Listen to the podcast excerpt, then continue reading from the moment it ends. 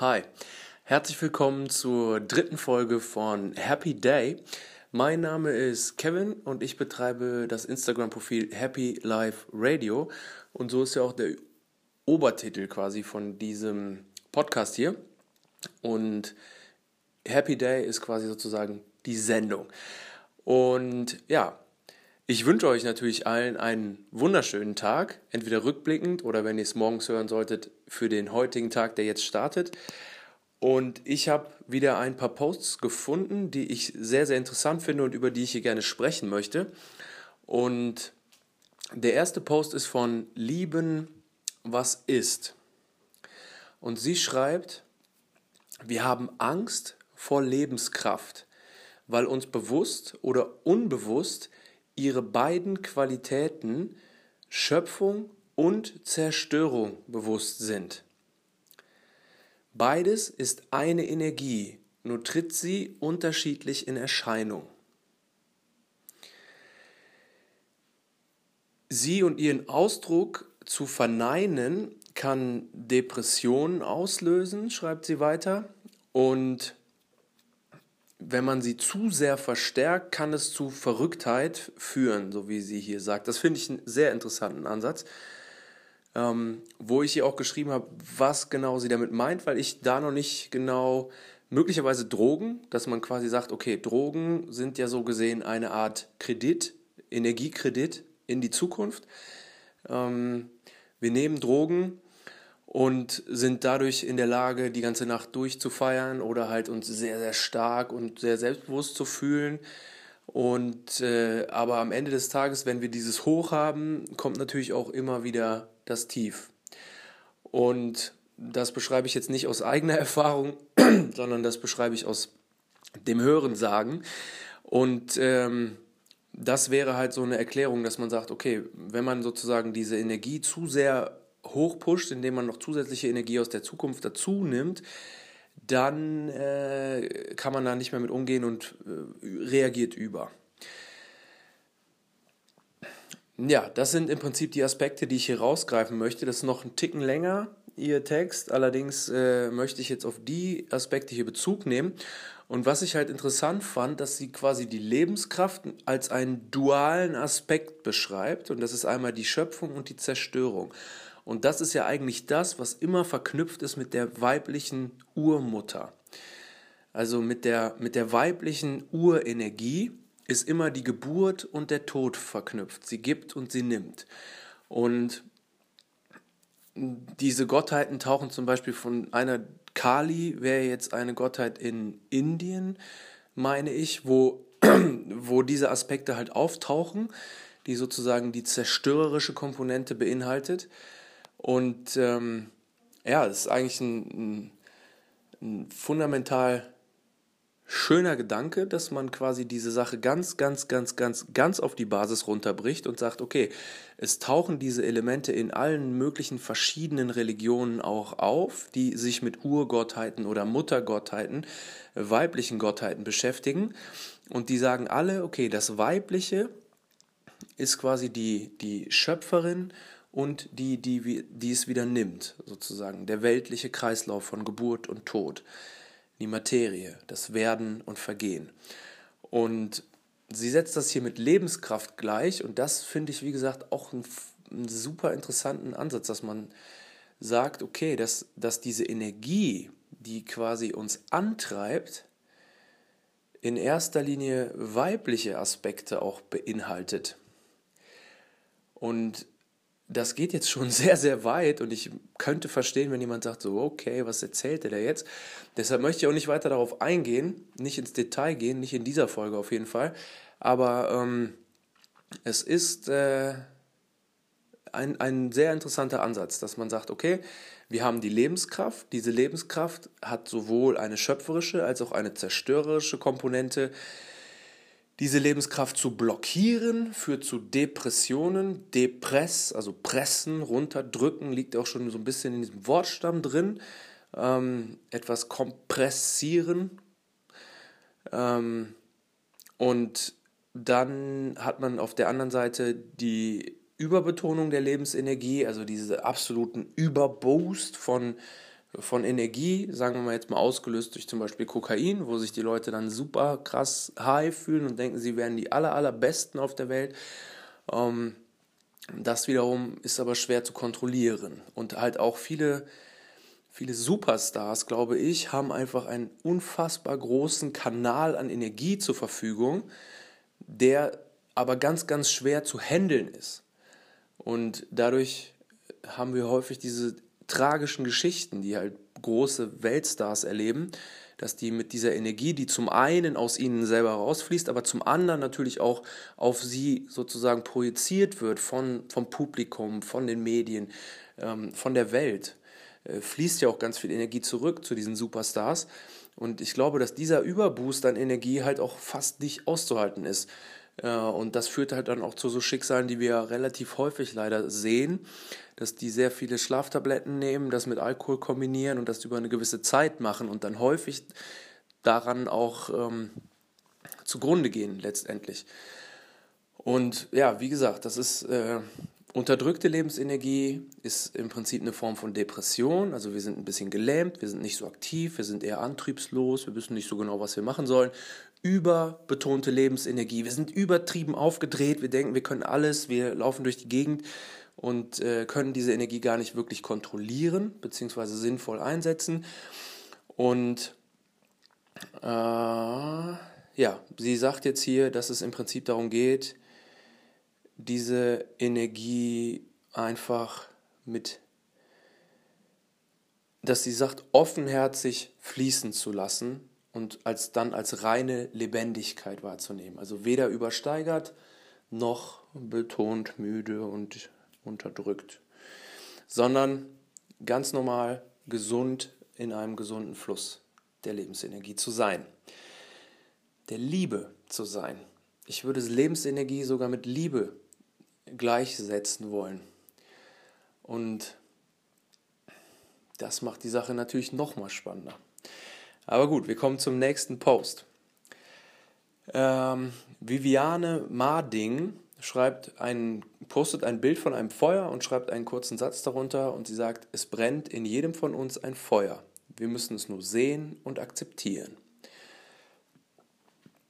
Ja, dieses Feuer, dieser innere Antrieb, ist, denke ich, der Ausdruck quasi sozusagen oder die Quelle von Lebenskraft der Ort sozusagen, wo die Lebenskraft generiert wird, um dann sozusagen für uns greifbar zu werden. Ähm, mein Gefühl ist aber ganz subjektiv, ähm, ist, dass die Lebenskraft etwa im Bereich etwas unterhalb des Bauchnabels mehr oder weniger in den Körper eintritt. Wenn wir davon ausgehen, dass wir quasi ja ein eine, ein Wahrnehmungsspektrum haben, was, was sehr, sehr beschränkt ist. Also unsere Fähigkeit, bestimmte Frequenzen als Licht wahrzunehmen, sind sehr, sehr gering im Verhältnis zu dem Spektrum an Licht, was es gibt. Und das gleiche gilt für die Tonfrequenzen. Wir hören bestimmte Töne äh, ober- und unterhalb unseres Frequenzbereiches nicht. Und das bedeutet, es gibt, ja, nachgewiesenermaßen, physikalisch nachgewiesenermaßen, ähm, Bereiche der Wirklichkeit, die direkt neben uns sind, die wir aber nicht wahrnehmen können. Wir können sie nicht sehen, weil wir nicht die Rezeptoren dafür haben. Aber sie sind dennoch da. Und das gleiche gilt für Töne und für auch sichtbare, nicht sichtbare Dinge. Und ich glaube, dass quasi der Transfer von Energie aus diesem für uns nicht sichtbaren Raum und unserer materiellen, physischen, sichtbaren, greifbaren Welt in irgendeiner Weise stattfinden muss. Ich kann nicht sagen, wie er stattfindet, ich würde aber davon sprechen, dass wir so eine Art innere Quelle haben, die quasi Energie aus diesem für uns nicht wahrnehmbaren Raum bezieht. Und diese Quelle ist, glaube ich, das, was als Feuer hier beschrieben wird, was ja auch eine Analogie ist, die man schon immer mal wieder hört. Es brennt in mir, ich bin wirklich motiviert, etc. etc. Und äh, dieses innere Feuer, diese, diese Quelle in einem, das glaube ich, ist tatsächlich diese, diese Quelle von Energie. mit der wir sozusagen mit der nicht materiellen Welt verbunden sind. Und dieses Feuer wäre dann jetzt, um das von aus dem Post vorher nochmal aufzugreifen, wäre sozusagen das Feuer, was es zu schüren gilt, aber in dem richtigen Maße. Es gilt weder das Feuer zu löschen oder sehr klein zu halten, also zu unterdrücken, noch gilt es, Benzin in das Feuer reinzukippen und dieses Feuer lodern zu lassen, dass es alles verbrennt, aber in kurzer Zeit dann sich aufgelöst hat. Das wäre so ein bisschen dieser Gedanke, der ja im Rock'n'Roll auch immer so mitschwingt, dieses, es ist, es ist besser äh, zu verbrennen, als äh, langsam dahin zu siechen. It's better to burn out than to fade away. Und das wäre halt dann die Überbetonung dieses Feuers. Und das Feuer hat immer auch diese zwei Eigenschaften. Es ist auf der einen Seite Wärmequelle, Lichtquelle, ähm, beruhigende, äh, hat eine beruhigende psychologische Wirkung. Auf der anderen Seite ein, ein großes Feuer, ein außer Kontrolle geratenes Feuer ist natürlich absolut lebensgefährlich und extremst zerstörerisch.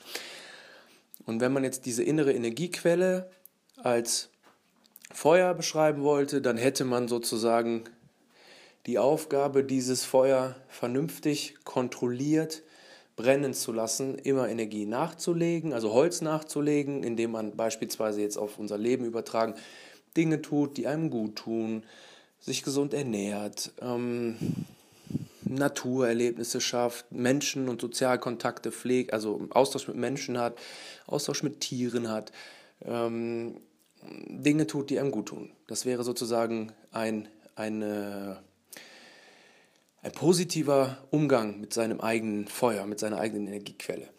Und dann wäre das Gegenteil davon, wäre quasi, wenn wir sagen, okay, ähm, wir haben Glaubenssätze, die uns selber sehr stark aburteilen, indem wir sagen, ähm, ich möchte gar nicht so tief aufs Detail gehen, jeder kennt diese Glaubenssätze, ne? dass wir uns bestimmte Dinge nicht zutrauen, dass wir glauben, wir wären nicht gut genug, dass wir es nicht verdient haben und ähnliche Glaubenssätze, die quasi dann dazu führen, dass wir dieses Feuer unterdrücken, beziehungsweise schon in der Kindheit wurde dieses Feuer möglicherweise unterdrückt, dadurch, dass in unseren Nervenbahnen durch bestimmte Überreaktionen, emotionale Schockreaktionen, sozusagen Kurzschlüsse entstanden sind. Und diese Kurzschlüsse können dazu führen, dass halt diese Nervenbahnen einfach auch nicht mehr vernünftig arbeiten und im wahrsten Sinne des Wortes da äh, Störfrequenzen in unseren Körper gekommen sind, also destruktive Frequenzen, für die wir absolut nichts können, ähm, weil wir in der, in der Zeit diese Emotionen unterdrücken mussten, weil es für uns lebenswichtig war. Aber es kann halt auch passiert sein, dass quasi schon ganz, ganz früh diese, diese Störfrequenzen äh, in den Körper äh, gekommen sind, indem wir quasi Emotionen, die eigentlich eine positive Energie sind, in eine unterdrückte Emotion, eine negative, destruktive Energie umgewandelt haben. Und dann haben wir quasi unser Feuer schon so ein bisschen unter den Deckel gebracht. Und das ist ja auch, was vielfach in der Gesellschaft passiert. Kinder sind überfließende Energie, sind laut, schmeißen Sachen rum, machen Chaos, machen Dinge kaputt ähm, genießen aber das Leben und sind unbedarft und frei und lebendig. Und genau diese Lebendigkeit wird ja immer weiter sozusagen in Konventionen eingebettet. Steh früh auf, geh in die Schule, mach das so, mach es wie alle. Und da passieren halt auch schon diese, das Feuer, bremsenden Elemente. Und dann haben wir halt noch die, das Feuer überbetonenden Elemente, die wahrscheinlich dann vor allen Dingen im Bereich der Drogen zu suchen sind, würde ich jetzt mal so annehmen. Ähm, ja. Und damit komme ich zum nächsten Post. Und da schreibt Christina Ober, dass ähm, es egal ist, was in unserem Leben geschieht, denn es hat alles einen Sinn. Und auf jedes Warum gibt es irgendwann auch eine Antwort. Vielleicht nicht heute oder morgen, aber irgendwann werden wir wissen, warum. Und das ist ja das, was man auch, wenn man selber in der Situation ist, wo man denkt, so, warum passiert mir genau das jetzt? dann hört man ja häufig, irgendwann wird das alles für dich einen Sinn ergeben und irgendwann wirst du wissen, warum das jetzt genau passiert ist und dann ähm, wird das alles klarer und äh, in dem Moment will man das nicht hören. Das ist, äh, kennt jeder, denke ich, oder haben wir oft schon erlebt. Aber nichtsdestotrotz ist, glaube ich, der, der Kernpunkt, der in dieser Auslage liegt, eigentlich der, dass wir immer davon ausgehen können, dass das Universum unser absolut Bestes will. Das Universum hat natürlich ein maximal großes Interesse daran, dass wir alle so in unserem Naturzustand leben und dieser Naturzustand ist Glück. Glück ist unser Naturzustand. Glück und Liebe und Dankbarkeit, das könnte man vielleicht so als unseren Ausgangspunkt, unseren Naturzustand sehen. Und das Universum ist natürlich bestrebt, uns alle wieder genau in diesen Naturzustand zurückzuversetzen, weil wir am Ende des Tages auch ein Teil der Natur sind und die Natur ist ein großer zusammenhängender Kreislauf, der seine einzelnen Mechanismen oder Systeme immer auf das Optimale hin sozusagen einstellt oder regelt. Und wenn wir jetzt ein Teil dieser Natur sind, dann ist die Natur natürlich auch dabei, uns wieder sozusagen in die Ordnung zu führen und in den Naturzustand zurückzuführen. Und unser Naturzustand ist, wie gesagt, ein Zustand der Harmonie, ein Zustand, der freudig, leicht, lebendig, dankbar und liebevoll ist. Und alles, was passiert, führt uns quasi näher an diesen Zustand.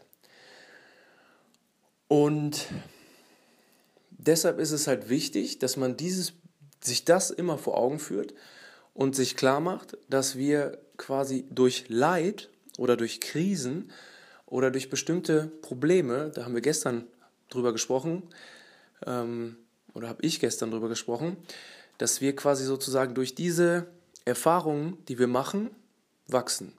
Und Leid ist vor allen Dingen immer ein sozusagen Zwangsmechanismus, möchte ich es mal behaupten. Das heißt, wir haben alle eine Idee davon, was sinnvoll wäre zu tun oder nicht zu tun.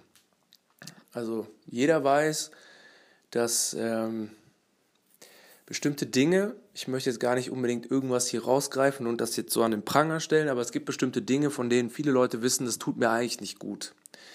Aber sie machen es trotzdem. Und sie machen es immer wieder und sie machen es so lange, bis irgendeine Situation entsteht, wo das Leid, das sie aus dieser Tätigkeit, die sie da durchführen, äh, was daraus entsteht, größer ist als sozusagen der Lustgewinn dieser Tätigkeit. Und das ist das Lernprinzip, wenn man so will, was wir, was wir sozusagen, was hinter dem, hinter dem freiwilligen Lernen liegt. Das heißt, immer wenn wir über eine längere Zeit bestimmte Prozesse oder Fakten ignorieren, werden wir ein gewisses Leid erfahren. Und dieses Leid wird uns dann wieder sozusagen in die in das Bewusstsein führen, dass wir erkennen, okay, was ich da gemacht habe, das war halt nicht optimal und das hat mir nicht gut getan und ich ändere das Verhalten. Und dieser Zyklus, der wiederholt sich sozusagen immer, immer, immer weiter. Und jetzt kann man ich persönlich glaube an Reinkarnationen, weil alles andere würde eigentlich keinen Sinn machen. Ähm, dann kann man davon ausgehen, dass wir quasi über viele verschiedene Lebenserfahrungen hier immer weiter in diesen ursprünglichen Zustand geführt werden. Und wenn man das so betrachtet, dann kann man vielleicht die Perspektive auf seine aktuelle Situation ein bisschen leichter erleben oder leichter fühlen. Ähm, daher denke ich, ist es sinnvoll, sich das immer wieder vor Augen zu führen. Alles, was geschieht, geschieht aus einem guten, für uns guten Grund. Der letzte Post für heute ist von Sprüche mit UE-jeden. Und hier wird ein gewisser James Nile Hollingworth zitiert. Und der sagt, Mut bedeutet nicht, keine Angst zu haben. Mut ist die Entscheidung, dass etwas wichtiger ist als die Angst. Ja, das ist halt Mut, auch ein Thema, was immer wieder auftaucht. Mut ist, denke ich, auch ganz, ganz eng verknüpft mit Vertrauen. Und Vertrauen wiederum, ja, also es ist ein schmaler Grad, wo ich jetzt gerade auch nicht hundertprozentig das finde, was ich jetzt ich kann da kurz mal versuchen, meinen Gedankengang aufzuzeigen. Ich, äh, ich denke, dass quasi Vertrauen wäre ja sozusagen Liebe, fühlen. Das bedeutet, wenn ich vertraue, habe ich eigentlich keine Angst. Nicht wirklich. Wenn ich aber Angst habe, und dann kommt es natürlich auf das Grad, auf den Grad der Angst an, und es dann trotzdem mache, dann ist natürlich auch die Möglichkeit gegeben, dass es eigentlich eine dumme Handlung ist. Und keine mutige, sondern einfach eine dumme, weil ich quasi möglicherweise die Angst mir auch etwas sagen wollte. Und das sind halt, da bin ich, wie gesagt, ihr merkt es gerade auch selber nicht ganz differenziert, um das jetzt zu, ähm, zu definieren, wie ich das sehe. Also ich denke, dass Mut absolut entscheidend ist, auf jeden Fall und dass sicherlich äh, Angstüberwindung auf der auf dem Basis der gefühlten Energie und des Vertrauens und des eigenen Könnens absolut entscheidend ist. Also Angstüberwindung ist absolut entscheidend. Und da möchte ich, jetzt fällt mir gerade spontan ein, kurz nochmal eine, eine sehr, sehr gute Freundin von mir zitieren, die mir ähm, bei WhatsApp ein kurzes Statement geschickt hat, als ich letztens eine Situation hatte, in der ich tatsächlich ähm, durch die Angst gegangen bin und es war ein absoluter, eine absolute sensationelle Erfahrung, weil ich, ähm, weil, ja, wie gesagt, ich hatte wirklich, wirklich, wirklich großen Respekt darüber. Möglicherweise vor, davor, bei Gelegenheit ähm, mache ich, äh, erzähle ich euch mal, was das war, genau, wovor ich so große Angst hatte. Auf jeden Fall habe ich es gemacht und ich habe ihr das geschrieben.